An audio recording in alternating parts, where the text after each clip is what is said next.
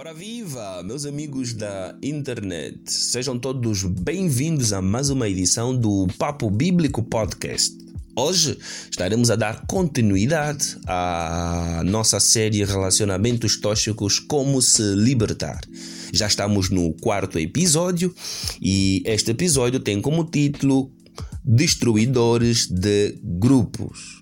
Isso mesmo, destruidores de grupos. Vamos hoje ler a carta que chegou até nós, da querida Eleonor, que conta aqui a sua experiência com um amigo de infância que tem um comportamento que destrói grupos. Talvez você se identifique com a história. E vamos dar a nossa apreciação psicológica e também a nossa apreciação bíblica do caso.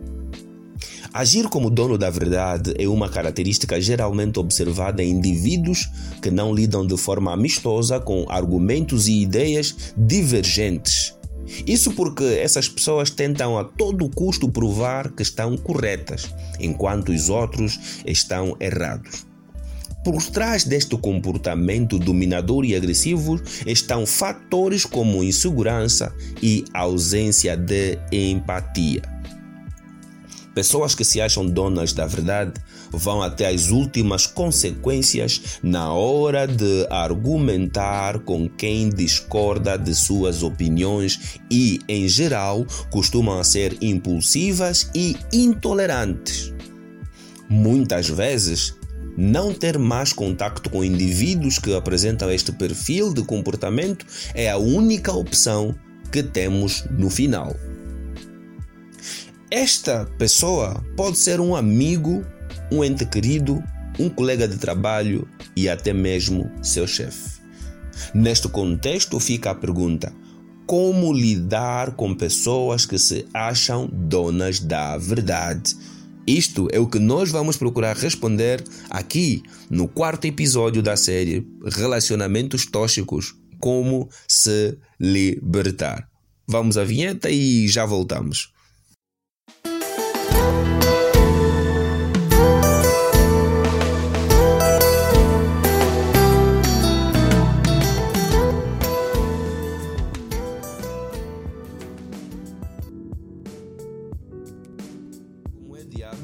Vamos ler a carta que chegou até nós para termos então as bases para a análise psicológica e a resposta bíblica do caso. Vou ler a carta da querida Leonor que começa assim: Somos uma turma de oito amigos bem próximos que se conhecem desde os tempos da escola e que conseguiram manter-se em contato até depois dos 30 anos.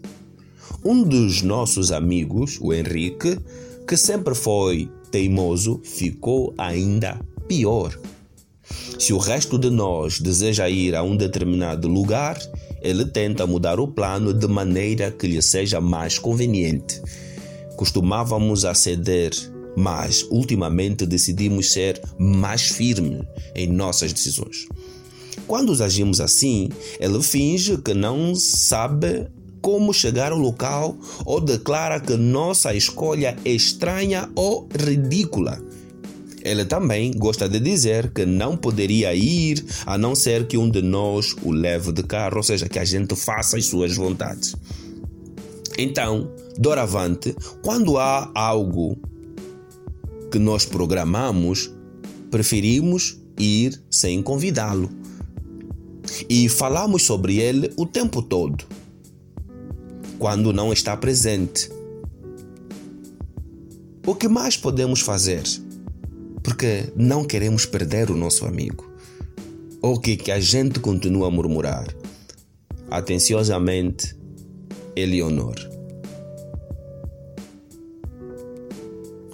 Querida Eleonor, vou partilhar consigo algumas dicas uh, de como vocês podem lidar com esse tipo de pessoas dentro do grupo.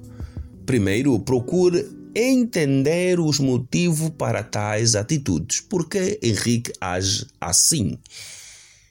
A partir do momento em que você entender o que o leva a agir da maneira tão inflexível, será mais fácil evitar conflitos com ele. devemos nos perguntar: será que ele age assim por algum trauma do passado? A raiz desse tipo de comportamento pode ser tentar se proteger de algum trauma do passado? Será porque ele é impaciente? Será que é algo que faz parte da sua personalidade? Entender as causas, querida, é crucial para encontrar a solução ideal para o caso. Por mais que a gente ache que é ele que deve mudar, fazer uma autoavaliação de nós mesmos, da maneira como lidamos com essa pessoa, pode ser uma das saídas para encontrar o porquê dele agir estranhamente ao resto do grupo. Segundo, não se sinta inferior. Por mais que a pessoa use argumentos baixos e ofensivos para te provar que ele tem sempre razão, não se sinta inferior. Prefira ignorar o que ele fala, lembrando-se sempre que em certos momentos o silêncio é a melhor resposta a ser dada. Terceiro, evite supervalorizar essa pessoa. Do mesmo modo que você não pode se inferiorizar, não supervalorize o que essa pessoa diz ou faz. Trate-a como uma pessoa igual, pois assim ele vai perceber que suas atitudes não lhe atingem, ou seja, não surtem efeitos sobre você. Você não cai nas suas manipulações, porque pessoas que se acham que têm sempre razão são também manipuladoras. Como você pode ajudar este perfil de pessoa? Como você pode ajudar, já que você escreveu na carta que não o querem perder como amigo? Querida, agora que você já sabe que de maneira pode blindar-se diariamente para evitar conflitos com, com a pessoa com esse tipo de personalidade, você pode fazer a seguinte prática: convide-a para uma conversa franca. Isso mesmo, convide-a para uma conversa franca. Eu acredito que muitas situações problemáticas têm grande potencial de serem resolvidas através do diálogo. Sendo assim, quando se deparar em seu dia a dia com alguém que tenha esse tipo de comportamento, convide-o para uma conversa franca em que você tenha a oportunidade de lhe explicar como suas atitudes estão sendo prejudiciais, não só às pessoas ao seu redor, mas também a ela mesma. Quarto, ajude a entender que ter razão nem sempre é necessário. Nesta conversa você pode também tentar fazer com que ele entenda e coloque em prática uma frase bastante famosa que circula hoje pela internet, que é ter paz é bem melhor que ter sempre razão. Assim você pode iniciar a conversa fazendo uma pergunta poderosa. Você prefere sempre ter razão ou estar em paz consigo mesmo? Essa reflexão vai ajudá-lo a compreender que nem sempre é necessário ter razão em todas as colocações que fazemos. Querida, essas são as dicas básicas que podemos te dar em torno de, da visão psicológica para esse perfil que nos apresentaste hoje. Agora, qual é o parecer bíblico? Qual é o conselho da Bíblia para esse tipo de problema ou este tipo de caráter?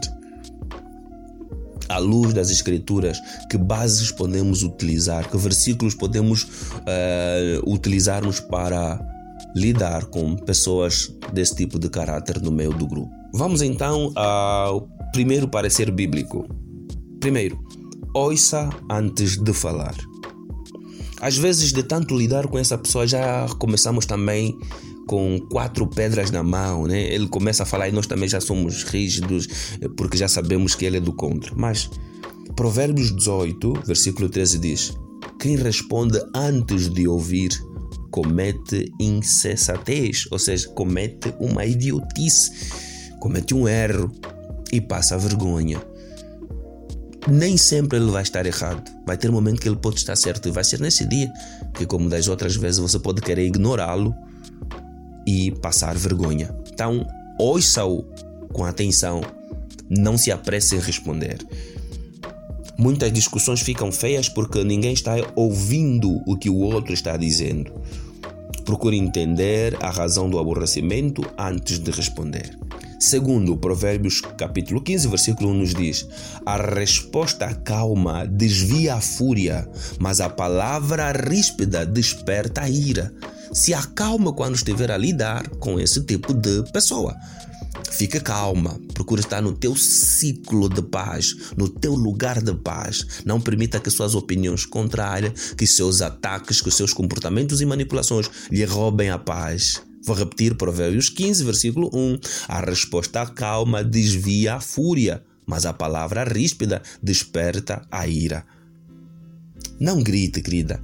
Não grite com esse tipo de pessoa. Não fique histérica. Gritar só piora a briga. Quem respira fundo e fala com calma retoma o controle da conversa. Provérbios capítulo 12, versículo 16 tem mais um conselho para nós. O insensato, ou seja, o tolo, o idiota, revela de imediato o seu aborrecimento, mas o homem prudente ignora o insulto. Se essa pessoa lhe insultar, para tentar provar que tem razão, se essa pessoa lhe denigrir, lhe desvalorizar, querida, faça o seguinte que a Bíblia diz: o homem prudente ignora o insulto. Ignore o insulto. A atitude de eh, evitá-lo em certos eventos é uma atitude correta porque evita o constrangimento. Romanos 12, desculpe, Romanos 12, versículo 17 diz o seguinte: Não retribuam a ninguém mal por mal, procurem fazer o que é correto aos olhos de todos. Isso mesmo, não entrem no jogo dele, não façam as manipulações dele, não o manipulem também. É, continuem a amá-lo, continuem a perdoá-lo, continuem a buscar no Senhor a força para é, encontrarem uma forma pacífica e cristã de lidar com pessoas com esse tipo de caráter. Porque quando você retribui o mal por mal, você perde a razão. Você perde a razão. E se você agir de forma correta, você terá vantagem moral e espiritual para orar por essa pessoa. Provérbios 11, versículo 12 diz o seguinte: O homem que não tem juízo ridiculariza o próximo, mas o que tem entendimento refreia a língua. Reforçando, não caia no jogo dele, não pratique os insultos dele, não pratique a manipulação dessa pessoa. Para terminar, Provérbios 15, versículo 18: O homem irritável provoca dissensão, ou seja, divisão. Por isso é que o nosso tema de hoje tem como título Destruidores de Grupo.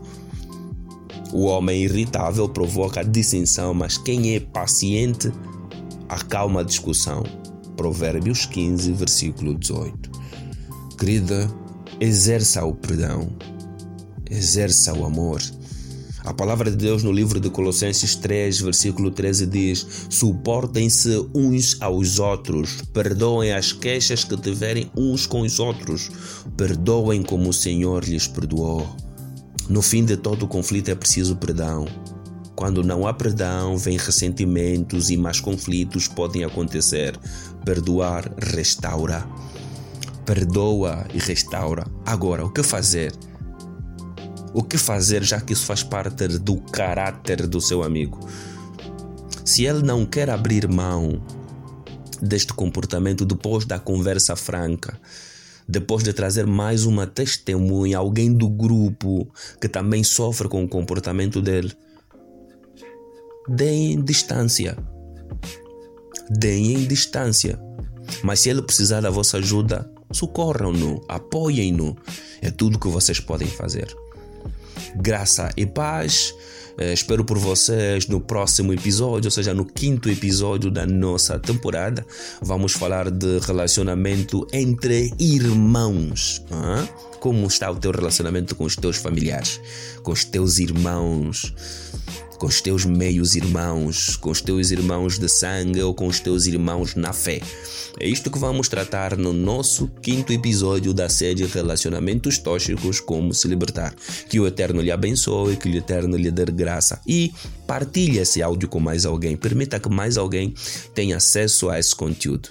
Em nome do Senhor Jesus Cristo, que sejamos todos abençoados. Amém.